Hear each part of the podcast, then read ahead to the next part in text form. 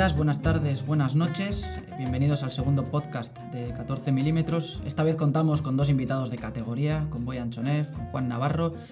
Y no vamos a perder el tiempo con introducciones extensas o muy eternas. Vamos directamente al turrón. Hoy vamos a hablar de Ucrania. Y eh, lo que presento el tema ya directamente preparo la primera pregunta que va a ir para Boyan. Estamos viendo que se ha reactivado el conflicto ucraniano, que ha vuelto a tener bastante relevancia internacional, prácticamente como en 2014, o al menos es lo que se está intentando. Eh, ha habido un cambio de paradigma, ha cambiado el conflicto, esta vez Rusia quiere invadir de verdad.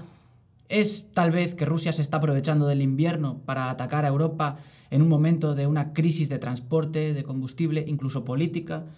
Eh, ¿A qué crees que se debe este cambio y qué crees que está pasando? Sí, bueno, a ver, yo diría que el conflicto sigue siendo el mismo que hemos observado hasta ahora. Obviamente a Rusia le interesa aprovechar pues, cualquier escollo que haya, como el que has mencionado, de, respecto al gas y toda la política energética y la crisis de, del gas que está habiendo ahora, sobre todo en, no, en Europa, en la Unión Europea en su conjunto, pero más que nada en, en Europa central y oriental, que son los países más, eh, donde están los países más dependientes de, de Rusia en, en, ese término. Y el conflicto entre, entre, Rusia y Ucrania, pues bueno, yo creo que tiene obviamente bastantes ramificaciones en, en tema de política interna. Ucrania, pues como ya, ya se ha mencionado en, en distintos medios y distintos analistas ya han abordado el tema, obviamente Zelensky tiene bastantes problemas internos, le interesa, pues sabe que no puede resolver el conflicto eh, con el Donbass eh, de mano militari, sabe que Rusia va a intervenir en caso de que ataque el Donbass y le interesa pues seguir promoviendo esa retórica ¿no? de que Ucrania está necesitada, es una democracia que está asediada por pues, una dictadura, autocracia, como, quieras, como se quiera denominar a Rusia, y básicamente pues seguir recibiendo eh, un, una especie de apoyo político ideológico, también hasta cierto punto militar, con envío de equipamientos y demás. Y pues desde el punto de vista ruso, pues a Rusia no, obviamente no le interesa un, un mayor, eh, mayor fortalecimiento militar de Ucrania desde el punto de vista de que puede atacar eh, a las repúblicas de Donetsk y Lugansk, que desde luego no podrían aguantar a una, una embestida ucraniana sin, sin ayuda de, de, Rusia, pero también, en cierto modo, eh, esa, ese actuar ruso de enviar las tropas que en cierta, en cierta medida se mantienen allí desde, desde abril y desde, desde que se realizaron los ejercicios Zapad 21, pues también les sirve para un poco estimular su, su, economía. El tema, por ejemplo, del transporte ferroviario que estaba bastante afectado por, eh, por el COVID y demás, pues les ha venido bastante bien con los contratos que, que, han recibido para mover tropas desde Siberia o desde, desde el Distrito Militar Norte hasta la frontera con, con, Ucrania, pues es algo que les ha venido bastante bien.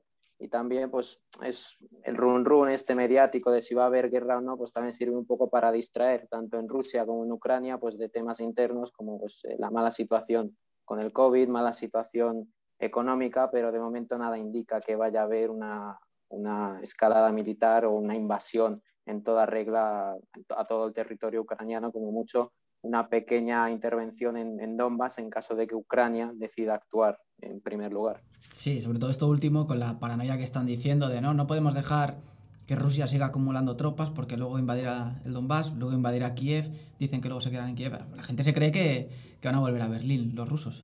Dos preguntas a lo que has lanzado. Interesante lo de Ucrania, soy una democracia avanzada amenazada por Rusia. ¿Es una democracia amenazada por Rusia o directamente es un Estado intentando adaptarse a lo que hay, asediado por sus propias oligarquías o en guerra con políticos? Y luego también la segunda parte sería, ¿a Europa le interesa?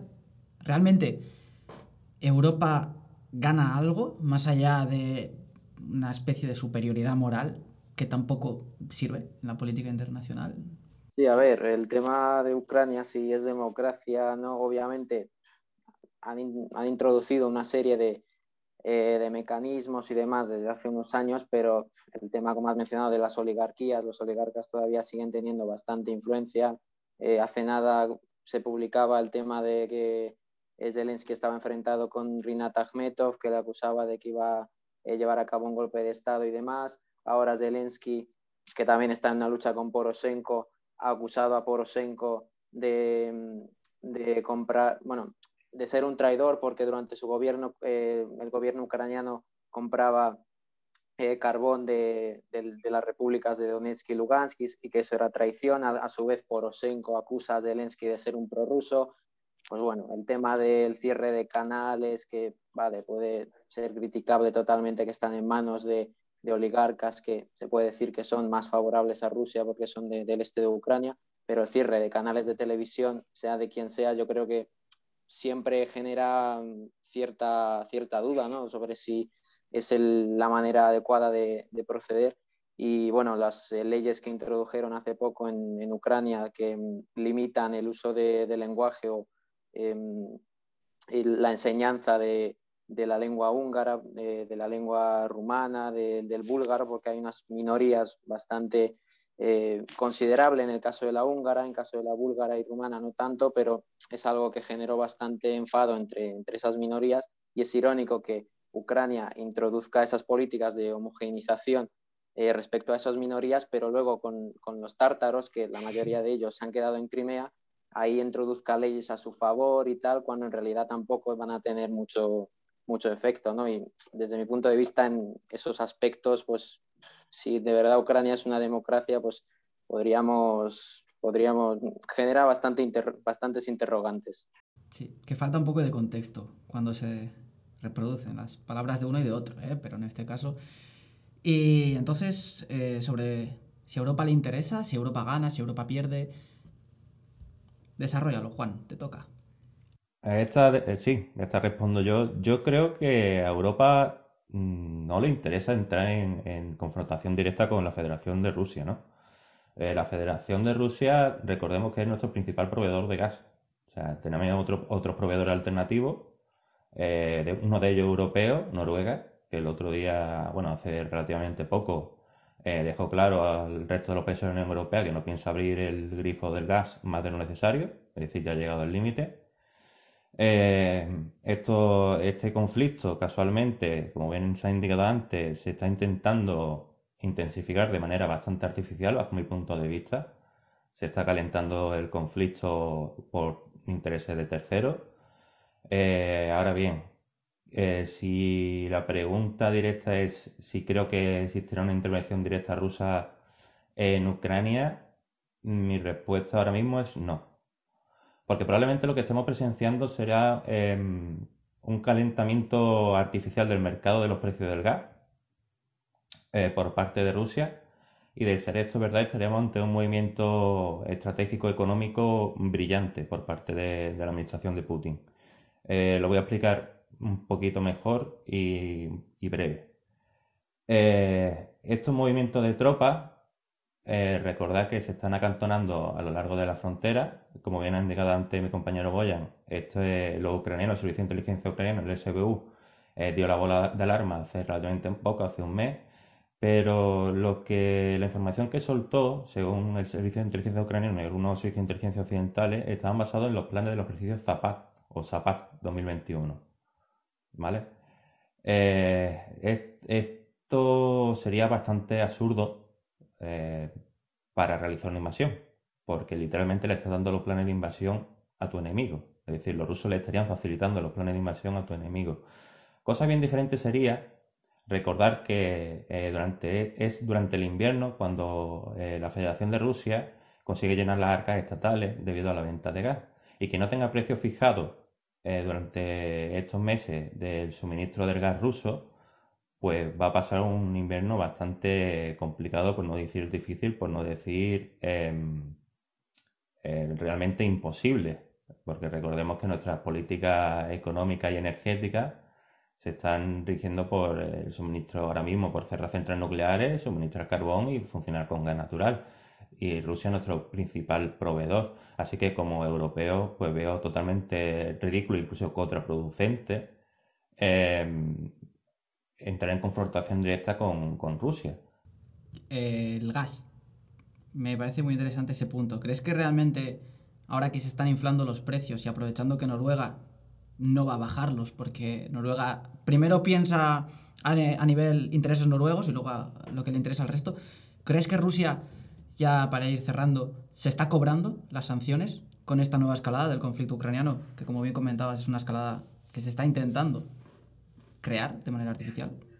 Pues sería una jugada maestra. Eh, volvemos a lo anterior, muy rápidamente. Ese movimiento de tropas a lo largo de la frontera indicaría que, se prepara algo, ¿no? Pero si no se lleva a cabo ese ataque, como se viene como se viene proclamando tan públicamente por ciertos sectores, sobre todo neoliberales y neocon, em, estaríamos ante un calentamiento tan artificial del mercado que haría que Rusia llenara su barca de una manera tan rápida que estos dos o tres años de sanciones, no sé exactamente cuánto lleva Rusia con sanciones impuestas, em, lo llenaría tan rápido que incluso más, ¿no? Pues que le saldría la jugada de mover tropas en ferrocarril desde Siberia y de los Urales, que son tropas, literalmente son como especie de tropas de reserva, no son tropas principales, las principales en acantonadas, eh, por ejemplo, en Moscú, los regimientos de la Guardia, o en San Petersburgo, o en lugares claves, son las principales tropas. Eh, jugar con estas tropas de reserva para calentar el mercado, para eh, conseguir unos beneficios máximos en el menor tiempo posible, pues es lo que he dicho antes, es una jugada absolutamente maestra. Y si se llegase, si se llegase en un momento dado se llevase a cabo la invasión terrestre, tendríamos que calcular lo siguiente. Durante todo este periodo invernal hemos sido nosotros los europeos y diversos países asiáticos, por supuesto, los que le habríamos pagado la intervención, militar rusa en Ucrania. Es decir, Rusia intervendría militarmente en Ucrania literalmente a coste cero. Simplemente tendría que poner eh, lo que malmente se denomina eh, carne de cañón o, en, o, en, terminología militar, bota en el terreno. Pues la verdad que interesante. Nos quedamos con esta reflexión, con el contexto que nos ha dado Boyan, que creo que para ser un podcast cortito, de apenas 10 minutos, 10-14 minutos, vamos muy completos y muy sobrados de información. Si queréis dejar alguna valoración, eh, alguna proyección que queráis hacer a corto plazo de lo que puede pasar en Ucrania, tenéis un minutito cada uno. Sí, bueno, a ver, yo diría que en estos casos siempre que independientemente de si es eh, Ucrania contra, contra Rusia, yo siempre pongo el énfasis en que se, se, tiene que mirar un poco también el tema interno, porque siempre se habla mucho ¿no? del movimiento de tropas, de si este u otro líder político lo hace para mejorar su, su popularidad. Ahora mismo, si Rusia atacase Ucrania, eh, a menos que fuese una operación muy, muy, muy limitada, tipo lo de Crimea, que fue alto riesgo, pero hubo un, bajo riesgo, perdón, y hubo un alto beneficio porque tenían todas las de ganar. En el caso de, Ucrania, una intervención grande conllevaría mucho riesgo y tendría poquísimos beneficios y hundiría la... No, no, sé si hundiría exactamente, pero afectaría bastante a la popularidad, así que hay que mirar el tema siempre con más calma, estudiar eh, cómo va, eh, qué, qué, efectos puede tener en cuanto a política interna y, y eso es mi opinión. Pues nos quedamos con eso, un mensaje de tranquilidad, de calma y de que tampoco nos volvamos locos, ni imaginando ni tampoco deseando, que es lo que hacen algunos, nuevas guerras y nuevos conflictos. Esto ha sido el podcast, nos vemos en el siguiente, sabéis que podéis seguirnos en nuestras redes sociales, 14 milímetros, la página web 14milímetros.com, podéis apoyarnos, si no compartirlo y hasta la próxima.